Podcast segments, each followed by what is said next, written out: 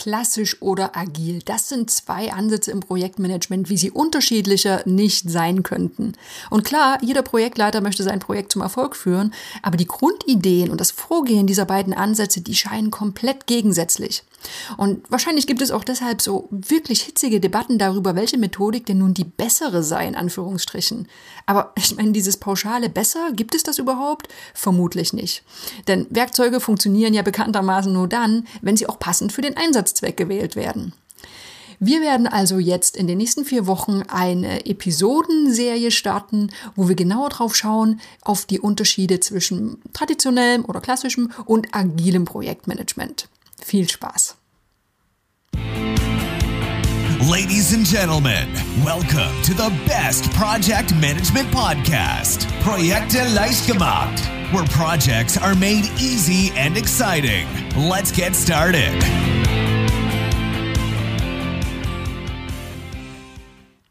Hallo, hier ist Andrea vom Projekte leicht gemacht Podcast. Das ist der Podcast für pragmatische Projektmanager und solche, die es werden wollen.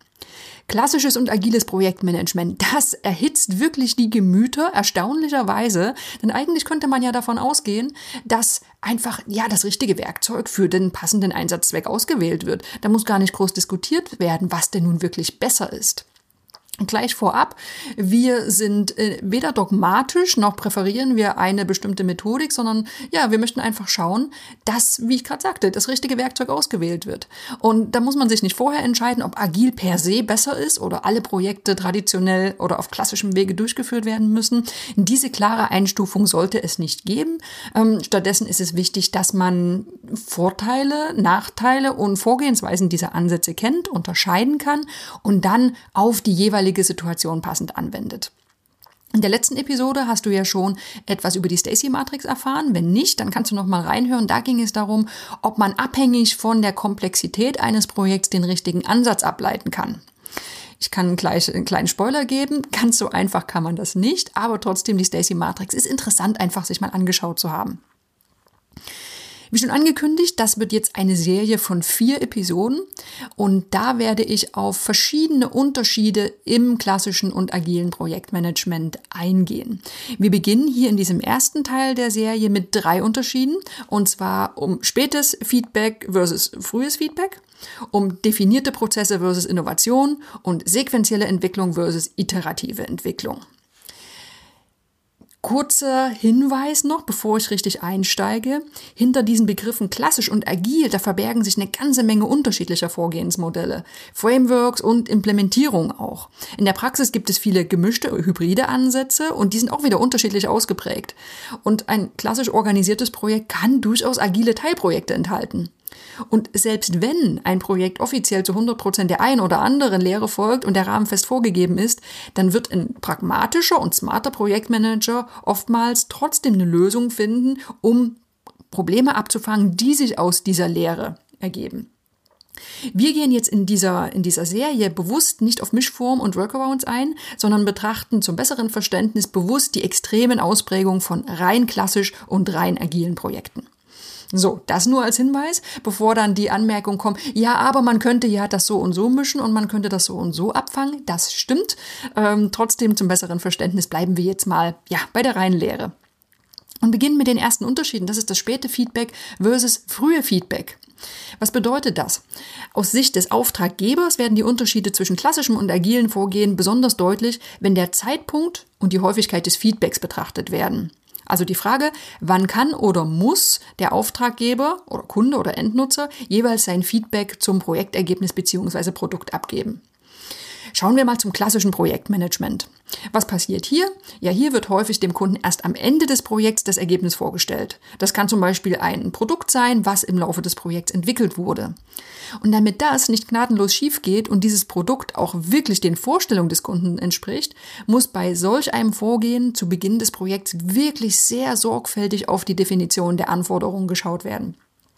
Da wird dann meist ein Lasten- oder Pflichtenheft erstellt und das wird am Ende des Projekts die Grundlage für die Abnahme durch den Kunden bilden. Das Feedback zum entwickelten Produkt oder zum Projektergebnis, das erfolgt also ganz zum Schluss. Beispiele eine Spezialanfertigung einer Pumpe für ein Klärwerk mit klaren technischen Anforderungen und Spezifikationen oder die Durchführung eines Marketing-Events zur Einführung eines neuen Smartphones oder auch Schulung der Mitarbeiter einer Behörde zum Thema neue Datenschutzregeln. Wichtig, ich gebe den Hinweis, im klassischen Projektmanagement gibt es selbstverständlich auch die Möglichkeit, dem Auftraggeber schon während der Projektdurchführung Möglichkeiten zum Feedback zu geben. Beispiele wären hier in dem, in dem Entwicklungsprojekt, was ich genannt habe, könnte ja nach dem Ende der Designphase mit dem Auftraggeber Rücksprache gehalten werden. Oder beim Beispiel mit der Mitarbeiterschulung könnte das Schulungskonzept, was erarbeitet wurde, der Behördenleitung zur Freigabe vorgelegt werden. Solche Feedbackpunkte, die dienen im klassischen Projektmanagement vor allem der Kontrolle, ob das Projekt noch auf Kurs ist, um Schlimmeres zu verhindern, ganz einfach. Und wenn an einem solchen Punkt festgestellt wird, ja, so ganz funktioniert es nicht, wir müssen den Kurs nochmal wirklich korrigieren, dann bringt das meist einen ziemlich großen Umplanungsaufwand mit sich und verteuert und verzögert auf das Projekt. So, Thema Feedback. Wie sieht's denn im agilen Projektmanagement aus? Hier erhält der Kunde in regelmäßigen Zyklen Teilfunktionen oder Produktinkremente zur Begutachtung zur Verfügung gestellt. Und hier sind Feedback und Kritik auch ausdrücklich erwünscht. Das funktioniert nur dann, wenn ein Projektergebnis auch gut in Inkremente oder ebenso Teilbereiche heruntergebrochen werden kann, die dann nacheinander erzeugt und jeweils begutachtet bzw. beurteilt werden können. Und ja, Paradebeispiel ganz klar ist die Entwicklung von Software. Das ist der Bereich, in dem die agile Idee ja auch ihren Ursprung hat. Wie funktioniert es also da? Es wird zum Beispiel ein, ein Teilbereich entwickelt, der Kunde schaut drauf und sagt, ja, dieses Design gefällt mir schon ganz gut, ich weiß aber noch nicht so richtig, wir sollten hier noch was dran ändern. Im nächsten Inkrement wird auf Basis des Feedbacks weiterentwickelt und dann wieder begutachtet. In unsicheren Umgebungen mit wechselnden Anforderungen liegt der Vorteil natürlich auf der Hand. Ne? Statt über einen ganz langen Zeitraum ein vollständiges Produkt zu entwickeln, bekommen alle Beteiligten regelmäßig Einblick in den Projektfortschritt. So, die Anforderungen können dann angepasst werden und die nächsten Schritte abgeleitet werden diese, diese großen, umfangreichen, nachträglichen Anpassungen, die entfallen mehr oder weniger automatisch, weil ja der Auftraggeber die ganze Zeit am Prozess mit dran ist. Und anders als im klassischen Projektmanagement besteht so weniger die Gefahr, dass Anforderungsänderungen unentdeckt bleiben oder dass ein Produkt im schlimmsten Fall komplett am Markt vorbei entwickelt wird. Beispiele sind hier für Entwicklung einer Website mit Online-Shop und zahlreichen weiteren Detailfunktionalitäten oder auch die Entwicklung einer Steuersoftware für ein neues Motorendesign oder die Planung eines Einfamilienhauses durch ein Architekturbüro. Das sind alles typische Prozesse, wo es gut ist, wenn der Auftraggeber nah dran am Prozess ist und regelmäßig auch schauen kann, hey, geht das hier in die richtige Richtung oder sollten wir den Kurs anpassen? So, das war der erste Unterschied, der Zeitpunkt des Feedbacks. Jetzt kommen wir zum zweiten Unterschied und zwar definierte Prozesse versus Innovation. Ganz klar, der Bau des 13. Fertigteilhauses von der Stange unterscheidet sich ja trotz aller Konfigurationsmöglichkeiten ganz stark von der Entwicklung einer innovativen App. Und deshalb wird auch hier das Vorgehen ganz deutlich unterschiedlich ausfallen. Klassisches Projektmanagement beginnen wir wieder damit. Klassisch geplante und durchgeführte Projekte eignen sich besonders dann, wenn sie definierten Prozessen folgen, in denen gut verstandene Komponenten oder Detaillösungen zum Einsatz kommen und aus denen auch ein vorher ganz klar definiertes Ergebnis hervorgehen soll. Also Zusammengefasst, bewährte und definierte Schritte führen zu einem zuvor festgelegten Ergebnis. Beispiel kann sein, Bau eines Einfamilienhauses von der Stange, ne, manchmal sieht man diese, diese Wohnsiedlung, wo alle Häuser gleich aussehen, oder auch das Upgrade der Serverlandschaft in einem Unternehmen. Das Ziel ist klar und auch der Weg dahin ist klar. Im agilen Projektmanagement, da sieht das oft ein bisschen anders aus. Ne? Da wird es wird häufig in dynamischen Umgebungen eingesetzt, ne? in der Produktentwicklung, in der Forschung oder auch in der Softwareentwicklung. Und da kann oft nicht klar vorausgesagt werden, wie das Ergebnis im Detail aussehen soll und welche Ansätze auch die beste Lösung bringen. Zu Beginn weiß das schlichtweg noch niemand. In solchen Fällen ist ein vorgegebener Plan oder Prozess wenig sinnvoll. Ne? Es soll ja auch was Neues entstehen. Wenn also bahnbrechende Innovationen geschaffen werden, da gibt es kein Standardrezept, das direkt angewendet werden kann. Es wird also so vorgegangen, dass es Ideen und grobe Vorstellungen gibt, dann wird ein erkundender Prozess durchgeführt und es entsteht ein Ergebnis, was oft zuvor oder zu Beginn noch nicht ganz klar ist. Beispiele Optimierung eines Laptop-Displays mit neuer Technologie, die noch nicht vollständig verstanden wurde, oder auch die Entwicklung einer innovativen App zur Gewichtsreduktion. Das war der zweite Unterschied. Wir haben also betrachtet spätes Feedback versus frühes, frühes Feedback und definierte Prozesse versus Innovation. Dritter Unterschied. Sequentielle Entwicklung versus iterative Entwicklung.